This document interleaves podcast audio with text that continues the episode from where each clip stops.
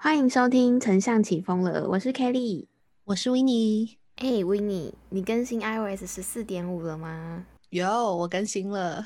那你应该收到 FB 或者是 Instagram 的通知了吧？呃，今天疯狂打开我的 APP，都有收到这些类似的通知。然后里面它其实就是问你说，哎，呃，接下来因为它更新了一个呃。Privacy 的条例嘛，然后就问你说，那你要不要这些 A P P 是可以去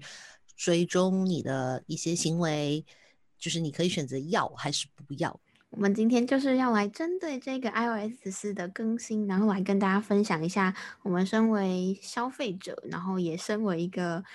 行销代理商，同时有两个角色，我们的想法跟心得。那我们今天就开始吧。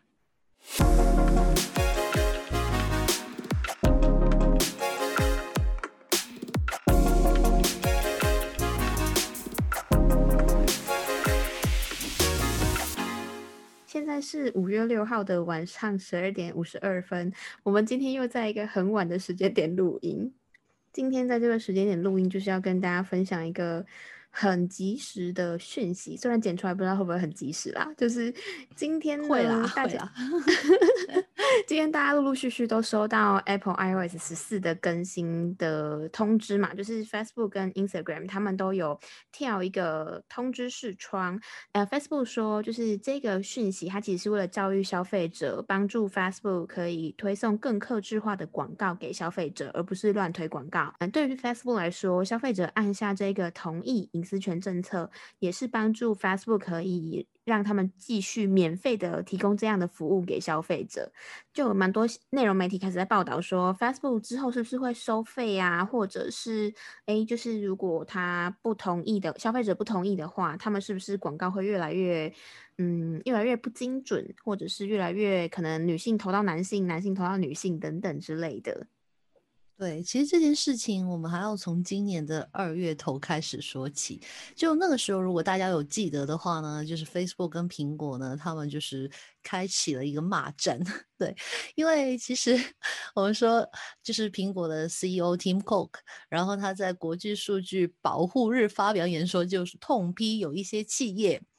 剥削用户数据而去牟利。就是在这一点上面，就很多人说，虽然他没有点名 Facebook，但是全世界都知道，就是谁在用演算法，有没有谁在获取不同网站和 APP 的数据，然后去用这些数据创造庞大的广告利润。所以其实蛮有趣的一件事情，就是两大不同的巨头嘛，我们所说是一个就是 Facebook，也可以说是现在 social media 或者是在数位广告方面的话，其实的确你要下广告，基本上你可能。避免不了他家的一些产品，举举例，可能 Facebook，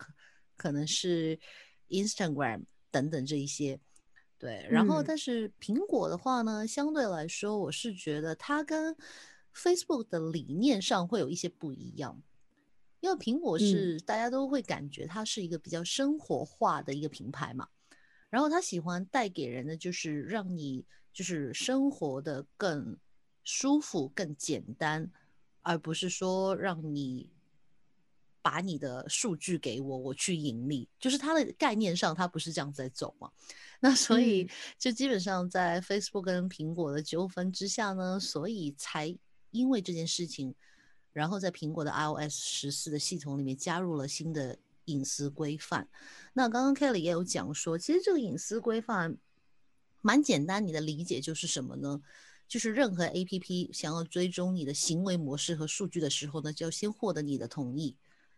也就是说，我刚刚所说嘛，比如我今天打开 Facebook 的 App 的时候，然后他就会问我说：“你要不要愿意分享你浏览的内容啊、个人数据啊、行为模式啊，给他去作为一个他的数据参考？”嗯，没错，所以其实也不是只有脸书会受到影响啊，但是影响最深的应该就是脸书，因为毕竟脸书有，我记得是八成以上的营收是靠广告收益吧，印象中。肯定的，你有没有看到你自己划开？有没有各位听众，请你打开你的手机。就马上打开 Facebook，你看看，你看几几个贴文之后，它会有广告出现。说不定十个里面，基本上可能有三分一或以上都可能就是广告。真的，可是像维尼，如果以你来说啊，你看到这个通知之后，你是按下同意他获得你的隐私，还是你是按下拒绝的？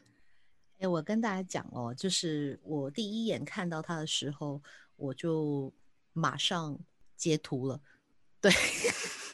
这是第一件事，我去做的。行销人，很行销人，有没有？就是第一件事，我截图了。然后第二件事呢，其实基本上它里面的内容我没有去仔细看，因为大家都知道，所谓的条例就是上面有一大堆字嘛。然后，然后它，然后 就是那堆字结束了之后，它下面就有一个叫你继续。然后你按下去之后，就两个按钮出现了。第一个就是你同意让他继续去追踪你的行为模式跟数据，然后第二个就是。我不要，对，然后基于我是一个行销人嘛，那行销人最重要的是什么？就知己知彼，有没有百战百胜？那所以我必须要知道别人的广告在做什么东西呀，而且我必须希望知道的就是一些，比如最近我很很想帮客户做哪一个类型的话，我就会。通常来说，我就会狂搜寻这一部分的资料啊，狂去点别人家的类似的广告啊，因为我希望这些广告可以追踪到我，我可以看得到多一些 competitors 他们在做什么广告，所以当然我是选择了我愿意。嗯。我也是，如果是我，我因为我还没更新啦，我都每次都很懒得更新 iOS。但是如果是我，我也会选愿意耶，因为其实蛮我自己蛮喜欢广告，因为我觉得说看广告可以怎么讲，就是学到很多，是不是？同时就是有时候你其实会很懒得去找资讯嘛，尤其是有一些东西比较没有那么可能急迫性没有那么高的时候，它会给你开启一个新世界吧，对我来说。然后有一些有趣的广告我看了。我我自己看了，我觉得开心啊。当然有一些比较扰民的广告，就就会比较麻，就比较反感一点。但是也没有到说我真的非不要广，呃，非就是死都不要看到广告不可这样子。真的，因为其实呢，以前就是 Facebook 那个时候，我我印象当中啊，它刚刚开始鼎盛的时期的时候呢，那时候就是我有跟别人分享过，我觉得 Facebook 让大家都变得很懒。而且很蠢了，那时候那 这真的是我直接说过的这两句话。然后他们问我为什么，我说因为人就没有了动力，因为一打开他就是看到一些喂给他的内容，就好像有没有你你张开嘴，他又把饭喂给你吃，然后你就是没有一个探索要去看其他东西，因为围绕在你身边的就是那些他知道你喜欢看的东西，因为他是根据你平时的一些习惯而把这些东西在。发给你看，所以他 就只会在那个圈子里面越挖越深，越挖越深。所以有时候我跟某些，比如说男性朋友好了，就讨论到某一些广告，比如做一个女性商品的广告的时候，他们可能就是你如果问他们意见的时候，在他们心里面，他们永远是看不见那些广告的，他没有办法跟你讨论这件事情。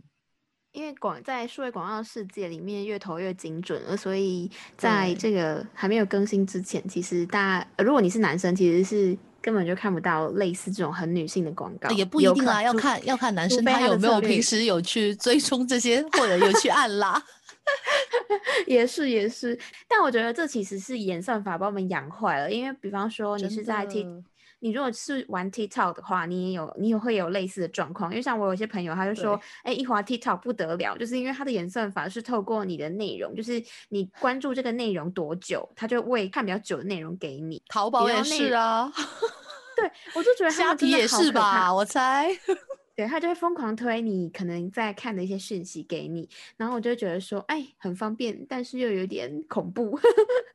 的确就是有被懒懒人被喂喂食的感觉。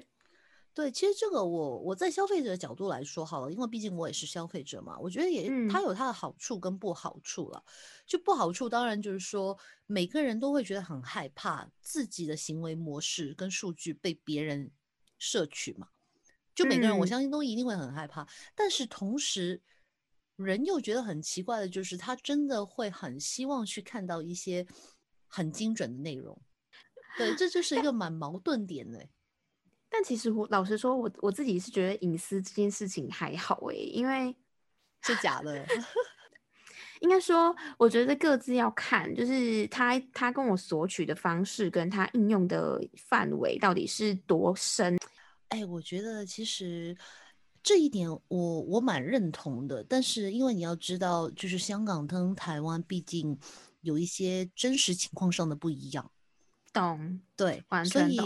我们会政治文化不同。对，真的就是这个，当然不是我们今天主要讨论的话题，但是的嗯确这个是会令，就是我们香港目前来说，对于隐私这个问题，大家是蛮关心的，因为大家都应该有记得，之前我跟 Kelly 也有去录过，说就是大家有没有疯狂转去 Signal 或者疯狂转去 MeWe，那个其实也是为了摒弃掉两个 app 嘛，一个就是 Facebook，一个就是 WhatsApp，两个都是同一家公司的嘛，就是他们也是啊。利用数据在做这件事情。对，诶，还蛮蛮好奇说，像这一次啊，iOS 十四改版之后，香港那边的媒体报道啊，没有很激烈你们那烈，边的，对，你也这样觉得对不对？没有很激烈。我我觉得是为什么呢？因为比如说我好了，我是一个追的很贴的人嘛，那基本嗯上我从、呃今就是昨天开始，其实我已经有收到，因为我一早已经有更新了。但是呢，嗯有很多人他没有说要去更新他的 iOS 系统，因为很多人大家都知道嘛，就是嗯呃一出一个新的系统的时候，他们通常先不会更新，因为怕说有什么 bug，或者说有就是有什么问题让它 crash，因为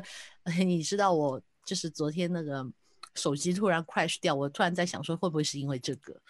哦，有可能的，因为就是升级的时候，然后那个 iOS 直接 crash，然后我要重新嗯再重装我的手机嘛。对，对，所以我觉得是在苹果的世界里面，有很多人都是这样子。而第二点是什么呢？就是，呃，我自己认为选择这件事情很重要。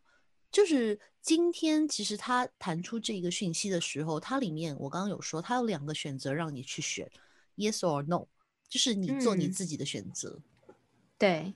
对，所以变相这件事情就来的没有说那么大的渲染，或者说没有那么大的媒体会觉得说这是一个多大的问题，因为这就是每个人个人的选择了嘛。真的，因为其实我也有发现说，像上一次啊，我们在聊 WhatsApp 的移民潮的时候，那时候是很轰动哎、就很夸张欸香那个港那边是讨论到爆，然后我们那一集的流量在香港地区也特别的高。但我我今天就有稍微看一下，说，哎，台湾跟香港的状况，针对这一块的讨论，好像相对没有热度很好，呃，没有那么高乎啦。没有什么人在讲了，多数都只是在讲说，就是 iOS 十四就是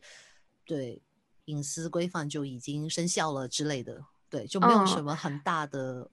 对，没有什么很大的新闻了。比较多都是在行销圈的人在关注这件事情，因为大家都关心数位广们要下告。广告啊！哎呦，在在哭的不是在哭的不是消费者，是我们这些行销可怜人。真的，因为我觉得这件事情很好笑，就是我们上一次在发生呃 WhatsApp 的移民潮的时候啊，大家是大举涌入另外一个新的呃是呃新，大家是大举涌入新的应用工具嘛。对，那这一次 Facebook 它它明明也就是很多媒体就有讲说，哎，Facebook 之后可能会收费啊什么之类的，但大家就是也没有什么害怕，也没有想要转移的意思，大家就说，哎，我不用就好。然后他们可能也没有说什么，因为其实大家都知道说 Facebook 应该是不会朝收费那个方向发展啦，只是说哎，会啦。他既然都试出这个消息，但是好像大家也没有恐惧，或是也没有想要往另外一个圈子跑的意思。就是这一次的热度好像就很还好，就大家就是不痛不痒。就对于消费者来说啊，我我感觉是什么呢？我感觉是，其实对于很多人已经是习惯了这件事情。就比如说，嗯大家都习惯说，哎、我不看 Facebook 了，我现在不用它了。但是你转个头就跟我说我在用 Instagram，那不是同一家公司吗？因为真的真的就是很多人很注重说是 Facebook 这件事情，但是他没有想到的是，你要知道你 Facebook 里面连着很多很多的东西，甚至你打开另一个 APP 的时候，就是我们有一些叫做比如 Audience Network。就是比如下广嗯告的时候，它有一些第第三方，它可能也有跟 Facebook 合作，也有放它的广告在里面的东西。其实那些都是随时随地的，是跟你有关系的。对嗯，所以大家其实是习惯了。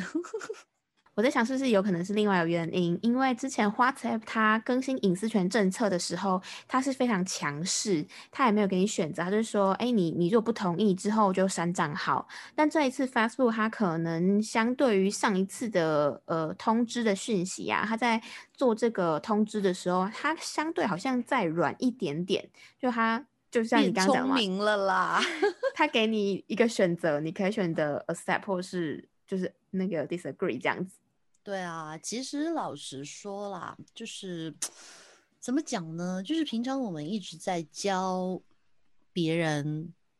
怎么把一些不想看到的广告删除嘛。就是我们平常也有在讲说，如果你在 Facebook 看到一个广告，你觉得它很烦，一直出现，你不喜欢，再想看到它的话，你其实可以在你的右上角三个点，你点下来，然后就可以说我不想看到这则广告。其实跟 Google 这个是一样的。对，大家都其实可以这样做，但是往往很多人他没有留意或者没有去做这一点。其实这个选择权一早已经有出现过，就是给你选择你要看什么样的广告。对，那个是选择广告而已。对，但是现在的话呢，其实就像 Kelly 刚刚所讲，我觉得很重要的一点就是，人如果有选择，他就不介意。嗯，但是如果你没有选择的话，对，没有错，就是如果你没有选择。你只能有这个的话呢，或者他你只能接受的话呢，你就会很讨厌。这个有没有？我们讲回像政治是一样的道理，真的，因为你可以选择，但就不一样啊。比如说，你可以选择去投票，有没有？啊，跟你说你没有投票的权利。一定要接受，好，这是两回事情。哦，没有没有，就是我我的意思就是说，没有呃，有没有有没有班班级里面班长投票啦？你好聪明哦，我真的好佩服你哦。一直是在讲这个啊，不然呢？有没有？就是有没有？你看，如果说国中、高中有没有选班长的时候，你可以投票，你就会觉得说，哎，我我我选择我要去投谁？嗯，就虽然可能结果未。未必如你所想象，但最起码你觉得，哎，我有投出我那一票，我可以有选择权。这个人是大家选出来，举例啦，对。但是如果你说不是，就是老师点人好了，哎，Kelly，你就是班长了，啊，有很多人他就会觉得说，哎，为什么要选他？又不是我的选择。哦，真的，真的，对。我觉得这个就还蛮有趣的啊，就是等于说，当你有选择之后，你就可以选择说，到底要不要接受这些呃四面八方的广告。但有一个很重要的是，有一些人可能会误会说，哎，如果我按下拒绝的话，我是不是之后就不会在 Facebook 上面看到广告了呢？不是哦，其实不是，天大的误会呢！你只会看到更多跟你无关的广告。没有错，因为大家再留意一点，我们再讲一次，他。这次是问你说，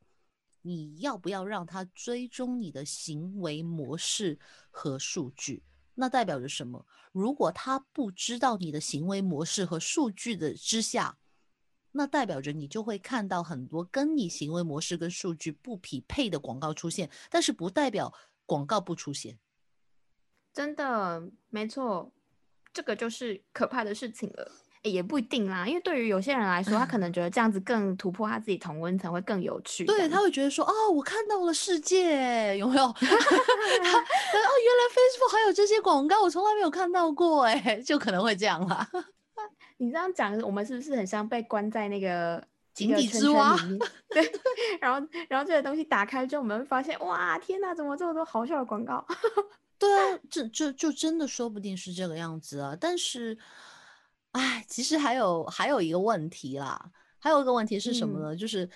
当你看到那些广告，然后可能你去按了，比如说那个广告是一条影片，然后你去按了，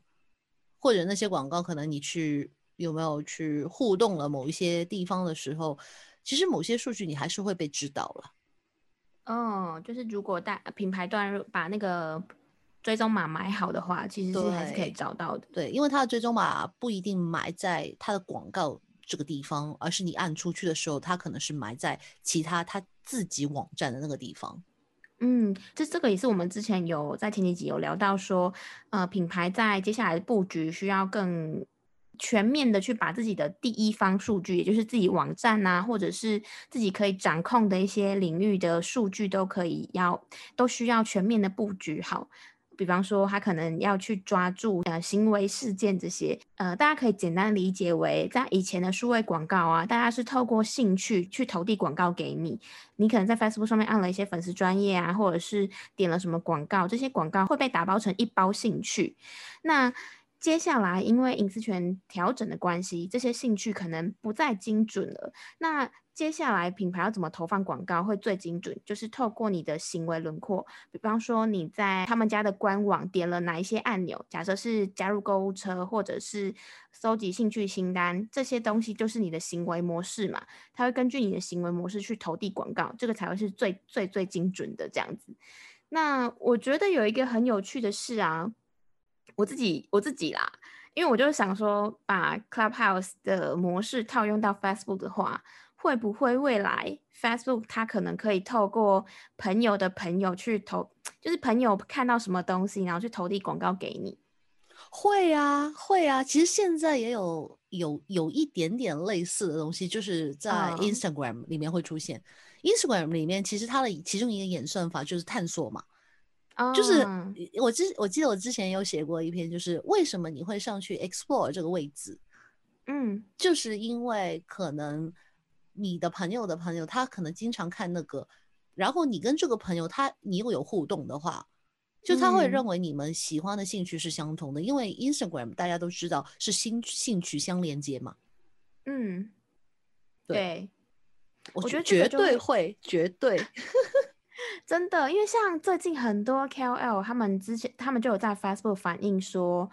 有一个叫做坐标之力的东西，我不知道香港有没有这个状况，就是呃，假设你追踪某一个粉丝专业，比方说我想一下有谁，比方说五月天好了，五月天的阿信他在另外一个粉丝专业留言了，你就会看到说阿信在某某那边留言，然后你就会收到这个通知。前阵子很特别明显呢，很夸张的那种，就是。粉丝专业哦，因为我现在是朋友，朋友会收到，就是比方说我朋友在某某的朋友那边留言，我会收到这个通知。但是现在是连粉丝专业在某另外一个粉丝专业留言都会收到这个通知。这我好像没留意耶，啊，我我去试试看好了，我觉得这个很酷 的，真的。你这几天可以观察，因为台湾这边的状况，台湾这边。台湾这边很多 KOL 就说：“哎，这个就是坐标之力啊，就是你在哪一个坐标留言，他就会收到相对应的通知。”那我就想说，如果参照 Clubhouse，因为 Clubhouse 它的演算法推动方式是，你的朋友在看哪一个房间，他就会推这个房间在你的河道上嘛。如果是以这个概念来说，是不是有机会是你的朋友点了什么广告，这个广告也被推给 我自己乱讲的啦？当然实实际上可不可以这样执行，我也不知道。这这个这个是有可能的，因为其中一个投广告，你就可以选那个关系链，就是你粉丝的朋友啊。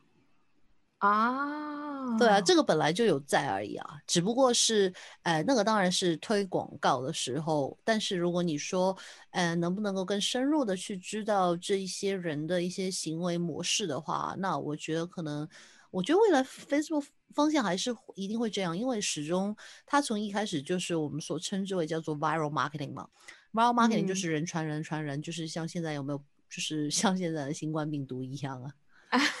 你为什么要扯到 没有啦？就刚 好讲到啦，好吗？快笑死！对，就对，就这样子啊，一个传十四个，有没有类似这样？因为我跟维尼啊，都是在数位行销代理商工作的小伙伴，那。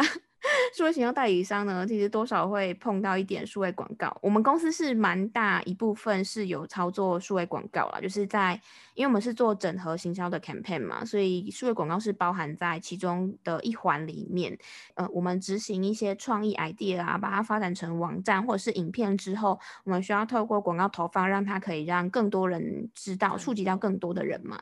所以就需要投放广告。所以呢。就有很多的客户会问说：“哎，后 cookies 时代啊，或者是 iOS 十四啊，接下来要怎么布局？你们有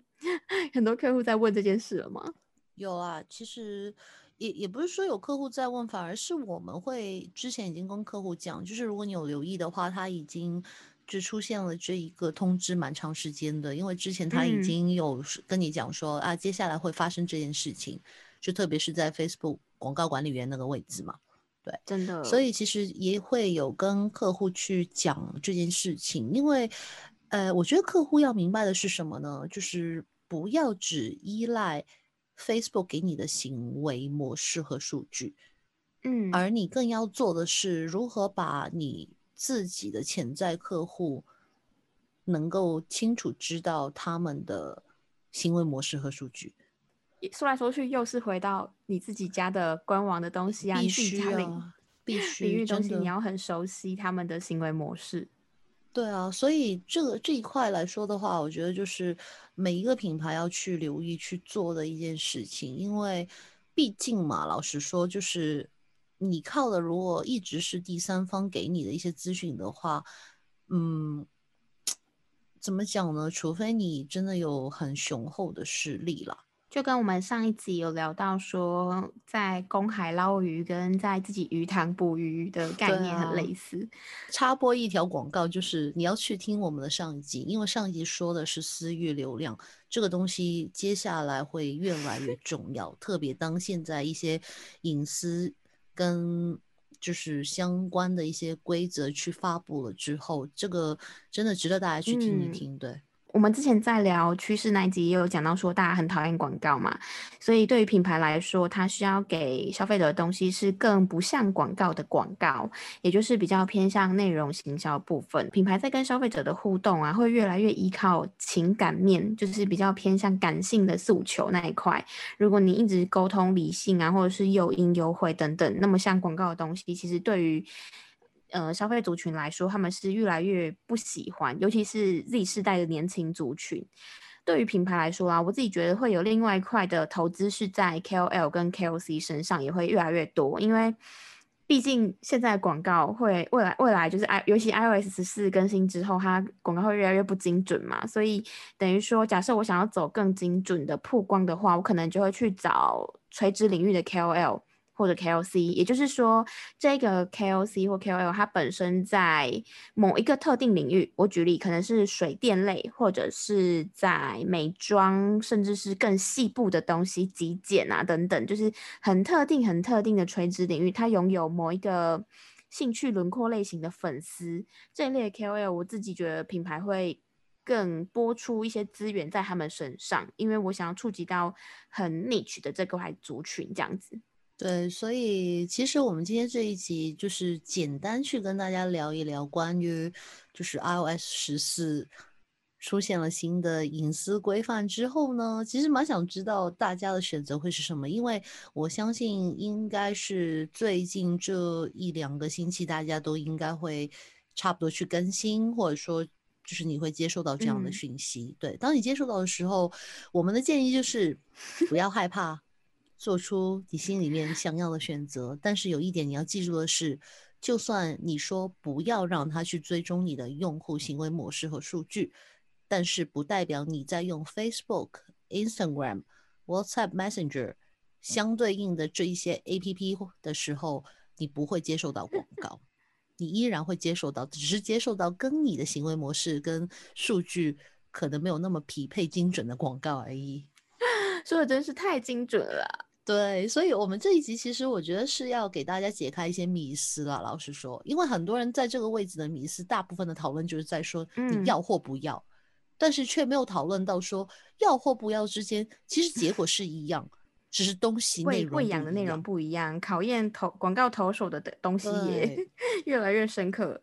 对，就是知道你一直吃饭，问你吃饭，还是说不知道你是吃饭还是吃面。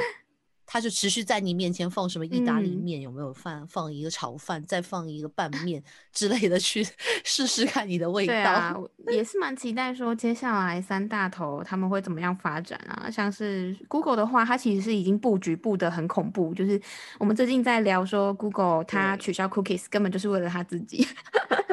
就是大家可以持续去。大家可以持续关注说，哎，Google 啊，跟 Facebook 他们接下来的未来发展，因为 Apple 它毕竟不是以数据专家嘛，它比较偏向 lifestyle 的一个公司。那我觉得这个是对于行销人来说，或者是想要加入行销的行列的朋友们，都是值得关注的一个有趣的议题。真的，因为其实我在网上面，就是科技新报那边有看到一篇报道嘛，然后他最后问了一个假设性的问题，我觉得蛮棒的，就是呃，就我引用他的问题来问一下大家，就是说，如果假设有一天 iPhone 它不能再使用 Facebook，那这样会影响你购买 iPhone 的意愿吗？既然大家都说，哎，我不用 Facebook 也没关系啊。对我蛮好奇这一点的，的确蛮想去引用这个问题来问问我们今天有听我们的听众。我希望你在下面留个言给我们，告诉我们其实你的选择会是什么。期待大家的留言，或者是也可以来私信我跟维尼。真的觉得这个问题还蛮值得大家探讨的，是不是？好，那我们今天这一集就跟大家聊到这边，欢迎大家来一起跟我们讨论跟交流。好，那我们下集再见，拜拜。